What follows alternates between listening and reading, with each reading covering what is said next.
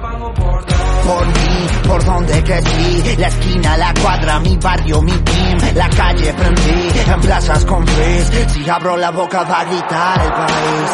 Por mí, por donde crecí, reparto la cancha, magia en el... Vamos a pasar de la burrada de 11 de cada 10 ecuatorianos o del buenas noches de Gaby que yo creo que se va a instalar en la pizarra como el nuevo saludo, sea la hora que sea, aquí se va a instalar buenas noches.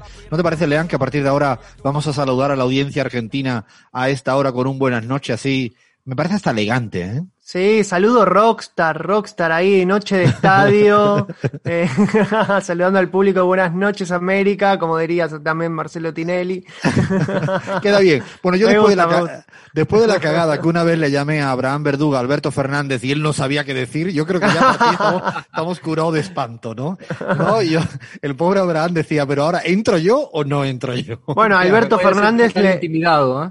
A Alberto Fernández le hemos dicho un par de veces a Alfredo también, nosotros en la mesa cuando lo entrevistamos. Sí. No, no, no. Cuando uno habla demasiado, la burrada está garantizada. Bueno, vamos a hablar de fútbol y política de un jugador que a mí particularmente no me gusta, pero si lo tengo enfrente me da un poco de miedo porque es una suerte de goleador de la época quizá de hace 30, 40 años, ¿no? De animal del área, muy, muy, muy corpulento, pero a la vez no es tosco jugando. Un gran Lukaku, ¿no? El delantero centro la selección belga, que yo te diría, Lean, que es las selecciones favoritas para ganar la Eurocopa junto con Francia, Italia, que está jugando muy bien, pero los belgas tienen un equipazo, ¿no? Yo me quedo con De Bruyne, pero De Bruyne que está jugando como la seda, pero claro, Lukaku es el referente. ¿Y qué tiene que ver este hombre con la política? Qué paso que tiene Bélgica, como bien vos decías, Alfredo. Y lo primero que podemos eh, hablar de Bélgica a simple vista, eh, cuando lo vemos jugar al fútbol, es que además de que despliegan un juego muy pero muy vistoso, un juego muy pero muy efectivo, es algo parecido a lo que sucede con la selección francesa y es eh, em, el multiculturalismo, ¿no? Un poquito lo que compone esta selección de Bélgica y que quizás también ayuda a este impulso nuevo que tiene el fútbol belga, un fútbol que en su momento había sido eh, catalogado de tosco, de poco vistoso, aguerrido, bueno, muy parecido también a lo que en su momento desplegaba Alemania, que también evolucionó muchísimo gracias a, incorporar nuevos estilos y nuevas técnicas. Bueno, el fútbol en Bélgica pasa eh, algo parecido y bueno, Romelu Lukaku es una de las grandes figuras sin dudas de esta selección. A ver, Lukaku vivió la mayor eh, parte de su infancia y adolescencia en un pequeño pueblito llamado Winton, eh, que queda entre Bruselas y Amberes. A los 16 años, nada más y nada menos, ya debutaba en el Anderlecht de Bélgica, uno de los equipos más grandes más importante, ¿no? Junto con el Brujas y el Anderlecht son los históricos. Exactamente, y eh, lo cierto es que ya desde pequeño tuvo que afrontar el racismo a flor de piel em, eh, de parte de algunos de sus compañeros que se burlaban eh, por su color de piel, por su Digámoslo, ¿no? Lukaku es negro, negro, pero negrísimo, ¿no? Alfredo es, eh, exacto, exacto, él es hijo de congoleños, Romelu Lukaku, pero exactamente, pero nació en Bélgica, es 100% belga y es algo que incluso él eh, le incomoda mucho tener que explicar que es belga, ¿no? Y le ha pasado muchísimo a lo largo de, de, toda, de toda su vida, porque te cuento, por ejemplo, Alfredo, que una vez él jugando para un pequeño club antes de ingresar al Lierse, eh, el pequeño Romelu tuvo que, explicarle a un jugador, al padre de un jugador rival que le exigía que le muestre el DNI. ¿Por qué? Porque decía, no, este, este chico es más grande, que muestre el DNI, dónde nació, bueno. Eh, Qué mal eso, ¿eh? Qué mal. Frente a esos, exacto, frente a esos prejuicios se tuvo que enfrentar, vivió una infancia muy pero muy pobre, atención, populismo de ojos claros, Bélgica, sí. Bélgica hay pobres, hay pobreza. Existe la pobreza, Alfredo.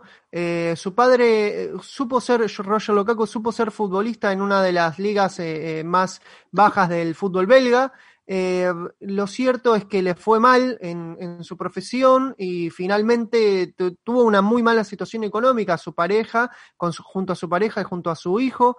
y te cuento, él, él lo, eh, Lukaku lo cuenta abiertamente, sin ningún tipo de tapujos, dice que a su madre hasta tenía que pedir de fiado el pan eh, para poder pagarlo, durante meses estuvo sin electricidad, e incluso eh, durante ya el tiempo que jugaba en el Lierse, este pequeño club, que luego iba a dar paso al Anderlecht, se entrenaba y llegaba a su casa y no se podía bañar con agua caliente. Esas cosas se vivían en Bélgica incluso y las sufrió en carne propia eh, Romelu Lukaku. Que te cuento, tiene frases muy, eh, eh, muy para destacar en cuanto a cómo afronta el racismo, ¿no? Porque lo cierto es que él dice algo que me, que me quedó marcado y es, dice, yo soy, siempre soy el delantero eh, belga en los triunfos y soy el delantero belga de origen congoleño en las derrotas. Así es como me, interpretan los medios de comunicación y la sociedad buenísimo, en Bélgica. ¿eh, Esta es una frase que dice todo, prácticamente todo de la discriminación que puede haber hacia un jugador, ¿no? Cuando ganan es súper belga, ¿no? Esto pasa con los atletas también, ¿no? Cuando le va bien es, no, este, de toda la vida era español o era belga o era francés. Pero cuando la cagan o pierden, ahí ya le sacan el, el DNI la cédula de identidad, además falseándola. Así es, Alfredo. Y también actualmente él juega en el Inter de Milán, eh, Italia, un país que también eh, el problema del racismo está muy, pero muy eh, latente, sobre todo en las aficiones como las del club del Cagliari, que cuando en 2019 él se disponía a patear un penal, Toda la afición lo empezó a silbar y a hacer gestos de simio, de mono. Finalmente él convirtió el gol y los miró desafiantes, pero no se quedó ahí porque dijo, la verdad es que los clubes tienen que hacer algo con respecto al racismo. No puede ser, no se pueden tolerar eh, los comentarios que se ven, eh, que escuchamos en la cancha, pero también en las redes sociales, que eh, por cada foto que subía el Inter de del Romelu Lukaku, siempre por lo menos hay, uno, dos, tres comentarios racistas y eh, dice, eso tiene que ser una iniciativa del club, hay que terminar el racismo porque todo bien con los gestos, pero hay que accionar finalmente, Alfredo. Lo cierto es que Bélgica, como bien decíamos, es un país con muchísimo racismo. Hay que, ah, hay que contarles también a la afición que la extrema derecha ha crecido muchísimo en las muchísimo, elecciones. Muchísimo, muchísimo en las elecciones pasadas, eh, la, mm, agrupación Blams Belgan, eh, liderada por Tom Van Grieken, logró el tercer lugar eh, y ha logrado varios escaños en 2019 e incluso ha, ha logrado eh, una audición con el propio rey, que por primera vez en muchísimos años recibía a un, un líder de extrema derecha. Y en Bélgica está ese debate, ¿no? Porque por un lado, eh, estos, estas agrupaciones se las ven en sus redes sociales, eh, festejando los triunfos futbolísticos con mucho, mucho nacionalismo, los goles de Lukaku, y pero por el otro lado, cuando a Lukaku le va mal, son los primeros en levantar el índice y decir, este muchacho no es belga, es congoleño. Que, eh, claro, es una dificultad que tiene el racismo en Europa, ¿no? Que es cuando, cómo defender a selecciones o equipos con emblemas, porque Lukaku hay que decir, ¿no, Lean? Que hoy en día sería entre los tres, cuatro jugadores más importantes de la selección belga y del fútbol belga. No es un cualquiera en términos, sobre todo, de, de capacidad goleadora o de determinación en su equipo.